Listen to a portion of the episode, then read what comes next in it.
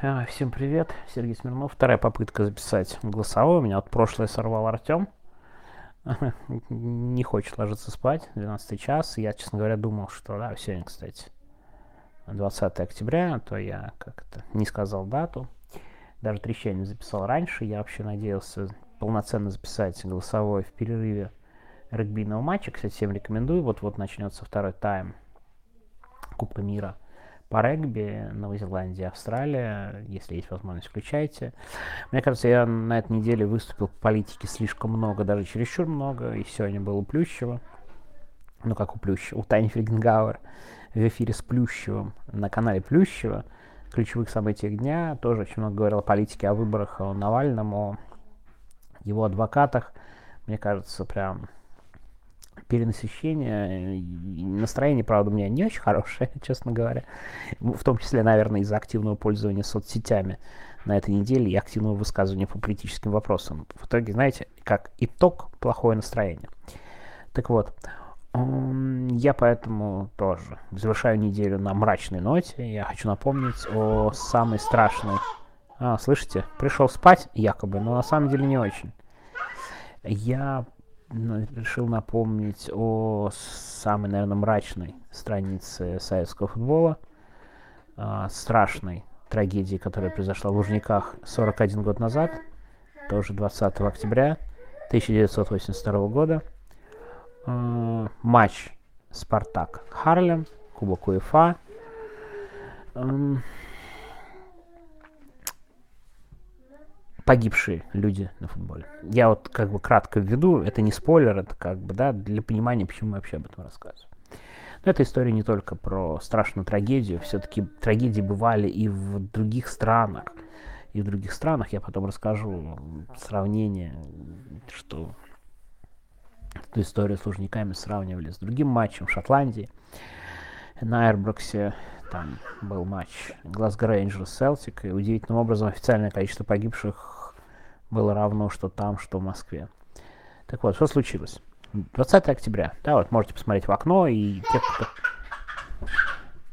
те, кто жалуются сейчас на погоду, представьте себе, что в Москве 2000, в 1982 году было минус 10, а футбол состоится, как вы понимаете, в любую погоду, было минус 10, выпал снег, ну и плюс Спартак играл не самым сильным соперником, Харлем, из Нидерландов, Голландии. Не самая сильная команда. Было понятно, что Спартак сильней. Особой интриги не было. Со жребием повезло. И на матч пришло довольно мало людей для Москвы и для Еврокубков. Ну, 10 градусов минус, представляете себе. До сих пор не до конца понятно, была открыта одна трибуна или две. Я вот видел противоречивые сведения, насколько я не знаю очень хорошо, но я подозреваю, что все-таки две трибуны было открыто. Э, вряд ли это была только одна трибуна С. С, это, если представляете, Лужники, кто вообще представляет, то есть это, ну, там такой большой стадион, и самая ближняя трибуна к метро, чтобы не обходить весь стадион, вот это С. Вот он и был открыт, но при этом надо понимать, что снег выпал. Тогда никакой крыши не было. Снег убрали там лопатами, но расчистили, конечно, да, но сколько надо было. И зрителей пришло довольно мало, если мне память не изменяет, мало для того времени для сегодняшнего, наверное, довольно много, 17 тысяч. И матч был такой, как бы Спартак сначала забил, вел 1-0, и как бы холодно, много людей бухает на трибунах, но это, к сожалению, реальность того времени, да, там, к алкоголю очень спокойно тогда относились, 80 Ну как, главное, чтоб, главное, как, главное, чтобы шарф не носил команды. 82 год. Шарф, главное, чтобы не носил, ничего не орал, футбольный фанат. Вот это опасность. О том, что вы бухаете на матче, там что-то делаете, это пожалуйста. Um, и что произошло? Зрители, как часто бывает, идут к выходу за последних пять минут. Они идут к выходу, уже начинают выходить. И тут Спартак забивает второй гол. Что происходит дальше, не до конца понятно, потому что у нас есть материалы следствия такие. Ну, им верить на 100% не стоит, есть какие-то слова свидетелей, но проблема такая, когда толпа, человек не может быть везде свидетелем. Короче, начинается следующее. То ли те, кто вышел уже, решил остановиться и посмотреть, что там произошло. Вторая версия, что одна девушка упала, ее пытались окружить толпой, но другая толпа набирала, и началась давка.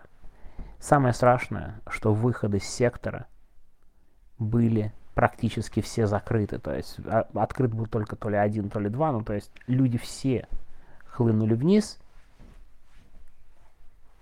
проходы закрыты, переходы закрыты, и начинается самая настоящая давка, страшнейшая давка. Люди умирают буквально стоя в Лужниках. Вот, причем, ну, зрителей мало для футбола.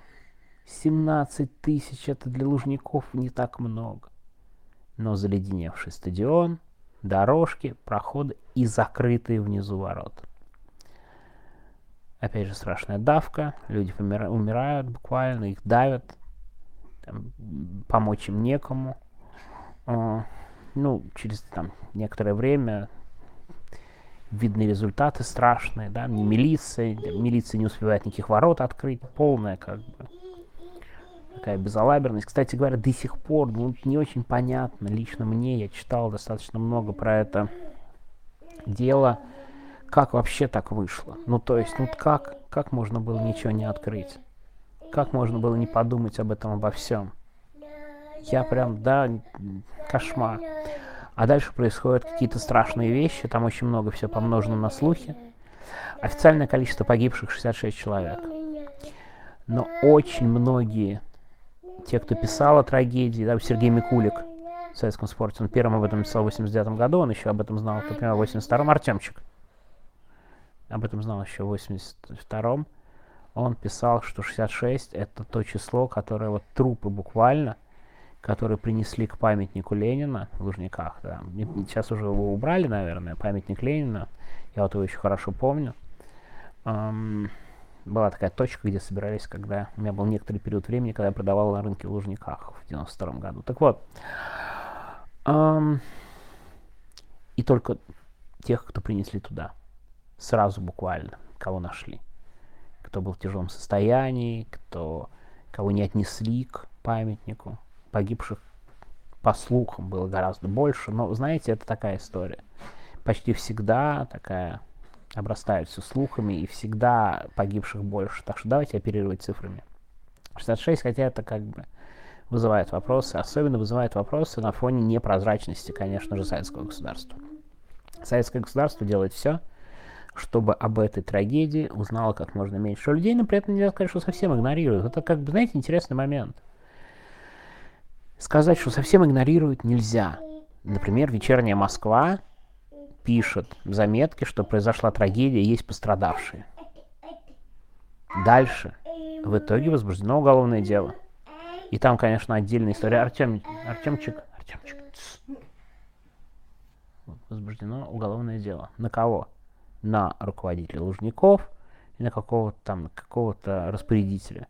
Человек, который назначен был руководством Лужников, проработал в должности два с половиной месяца до этого. Ну, то есть, как бы, огромное количество погибших. Там пытались привлечь милиционера, ну, это, кстати, точно, абсолютно, начальник милицейский, кто э, охранял вот этот весь футбол, и из-за которого во многом, я уверен, были не открыты ворота, который не продумал эту всю историю. Ну, знаете как, менты же делают как им удобней. Удобней как? Чтобы тонкий поток шел в метро, а чтобы не шла организованная толпа. Это всегда, кстати, было так. Ну вот, они выстраивают эту длинную шеренгу, поэтому одни ворота открыты, они все подряд. Потому что все подряд, все выйдут и так далее. То есть был суд. Удивительно другой. Я вот, знаю, вот сейчас, в советское время, все готовы скрывать. Но вы знаете, что суд был открытый? Открытый суд, ну, официально открытый, там можно было приходить, там приходили родственники, родные погибших, они, конечно, были в шоке от произошедшего. Почему в том числе? Это не была официальной позицией власти, вот прям декларируется на первых страницах. Но неформально было, было принято говорить так. Слушайте, ну это была молодежь, это хулиганы, которые пьяные, которые орали. Ну, в общем, почти сами виноваты была примерно такая позиция. Там, кстати, реально очень много молодых ребят погибло. То есть смотришь эти списки, там, там 16, 17, 18 лет, вот это вот самая большая группа. То есть и сами виноваты, и нашли каких-то относительно крайних виновных, непонятно каких. Милицейского начальника так и не привлекли, у него там какой-то инфаркт, какой-то заслуженный деятель милиции, да, наверное, много кого запытал в своей жизни. И в итоге, то есть мы все равно полноценно об этой истории узнаем только в 89 году, и то, да, но через 7 лет это много. Через 7 лет много, это какая-то такая очень показательная история. Вроде открытый суд, а вроде никто ничего не знает. Вроде 66 погибших по официальным данным, но очень много слухов, что гораздо больше. Знаешь, то есть какое интервью не берешь, такие, да не, ну не может быть 66 человек, мы видели, что вокруг все гораздо больше. Ну, кстати, к этому надо относиться с, скажем так, с сомнением. Я говорю, людям всегда эмоционально кажется. Простите, у меня Артем очень громко засыпает сегодня.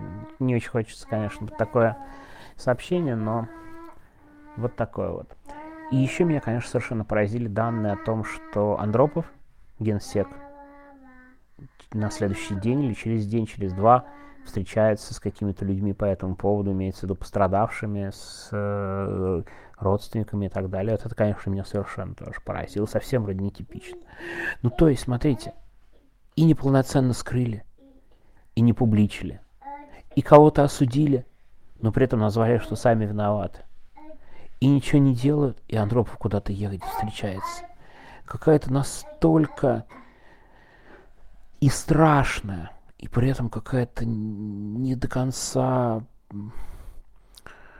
как сказать, не до конца встроенная вот в эту советскую систему сдерживания, да, и вот это вот тайны ситуация, но это, конечно, просто. И огромное количество погибших молодых людей. С тех пор на футболе стало ну, мне кажется, ну, внимательнее стали к футболу относиться. Там другая же штука, что в этом же году похожая трагедия, но с меньшим числом жертв происходит на хоккее с мячом в Хабаровске. Дима Низовцев, надеюсь, меня слышит. Может, подробнее об этом рассказать, но там тоже страшная была история. А до этого в 76 году была давка на хоккей, были пострадавшие. Не помню, были там погибшие или нет. Кстати, вас вполне возможно были в 76 году из буквально жвачки. Ну, то есть, как бы, пока не случилась большая трагедия, ничего сильно не поменялось. Но при этом я сразу хочу сказать, что да, были такие случаи и за границей. С большое количество людей на, на спортивных мероприятиях это потенциально очень опасная ситуация. И вот эта потенциально опасная ситуация, она вот, вот заканчивается вот такой вот трагедией. Ладно, сегодня было такое историческое сообщение. Всем рекомендую дальше по возможности посмотреть регби и, хочется сказать, избегать толп, но мне кажется, это невозможно глобально. Ладно, всего доброго, всего хорошего. Как раз, кстати, смотрю, начинается буквально э, второй тайм. Надеюсь быть повеселее в ближайшие дни. Все, всем пока.